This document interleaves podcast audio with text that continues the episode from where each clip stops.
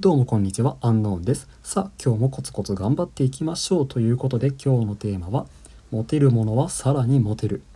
このモテるものっていうのは、お金をモテるもの、そして女性からモテるものっていう2つの意味があります。それでは順番に見ていきましょう。まず、お金をモテるものはさらにモテる。資本主義の本質についてですね。皆さんは金持ち父さん貧乏父さんという本を読んだことがあるでしょうか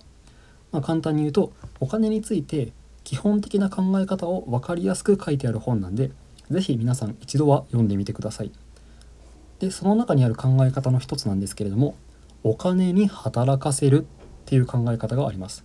どういうことか。例えばもしあなたが1億円持っていたとしましょう。1億円。それを元手に株に投資したと仮定しましょうか、まあ、株によって変わるんですけれども例えば4%の配当金がもらえる株。1年で4%の配当金がもらえる株に1億円投資すればそれだけで1億円の4%なんで年間で400万円の不労所得が生まれることになりますよね。400万円ですよ。もうそれだけで生活できるじゃないですか。っていう風にね資本主義っていうのはまとまったお金をドカンって持ってる人にとってはものすごく優しいゲームなんですよね。資本主義ゲーム、まあ、ただし言うまでもなくそこに行くまでがものすごく大変なんですよね。まあ、普通の人って1億円とかそうそうポンって出せるお金じゃないと思うんでまず貯めないといけないわけなんですけれども多くの人が一時的な快楽とか見栄とかのためにお金をどんどんどんどん使っていっちゃうわけですよね。高いカバン買ったりだとか車ポンポン買い替えた買い替えたりだとかでそういう人生がダメだって言っているわけじゃないんですけれどもそういうお金の使い方をしていたらさっき言ったような不労所得で生活するような夢のような生活はできませんなのであなたがこのような生活をしたいんだったらまずは最初のお金を必死に集めましょう。必要のない支出を減らして必要の必要なところにお金を使っていきましょう。で最初はものすごく大変なんですけれどもお金が貯まったらあとはどんどんどんどん難易度が下がってきます。はい次。え女性からモテる。モテるものはさらにモテる。いわゆるモテスパイラルですね。グッピー理論っていうのを聞いたことがあるでしょうか。熱帯魚のグッピーについての研究なんですけれども簡単に言うと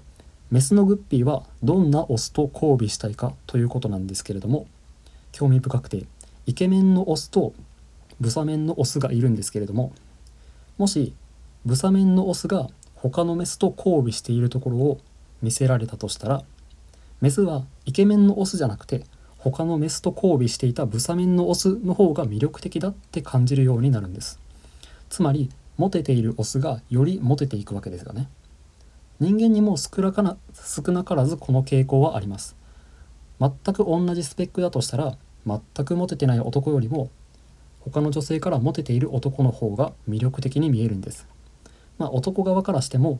そうやって女性からモテているっていう状態になると魅力的な振る舞いができ自信がどんどんついていくっていうのは想像できますよね。さて現代はポルノが普及して草食系男子っていう言葉も定着してモテない男がとってもたくさんいます。で彼らの多くは俺は一生童貞だっていうふうに絶望しているかもしれませんがまずはポルノをやめて最初の一人にモテることから始めましょう。大丈夫です。あなたが思っているほど恋愛っていうのは難しくありません。まずはポルノから離れて現実の女性に目を向けることから始めましょう。はいということで一気に喋ってきましたがこれで今日は終わりです。最後まで聞いていただいてありがとうございました。それでは皆さんごきげんよう。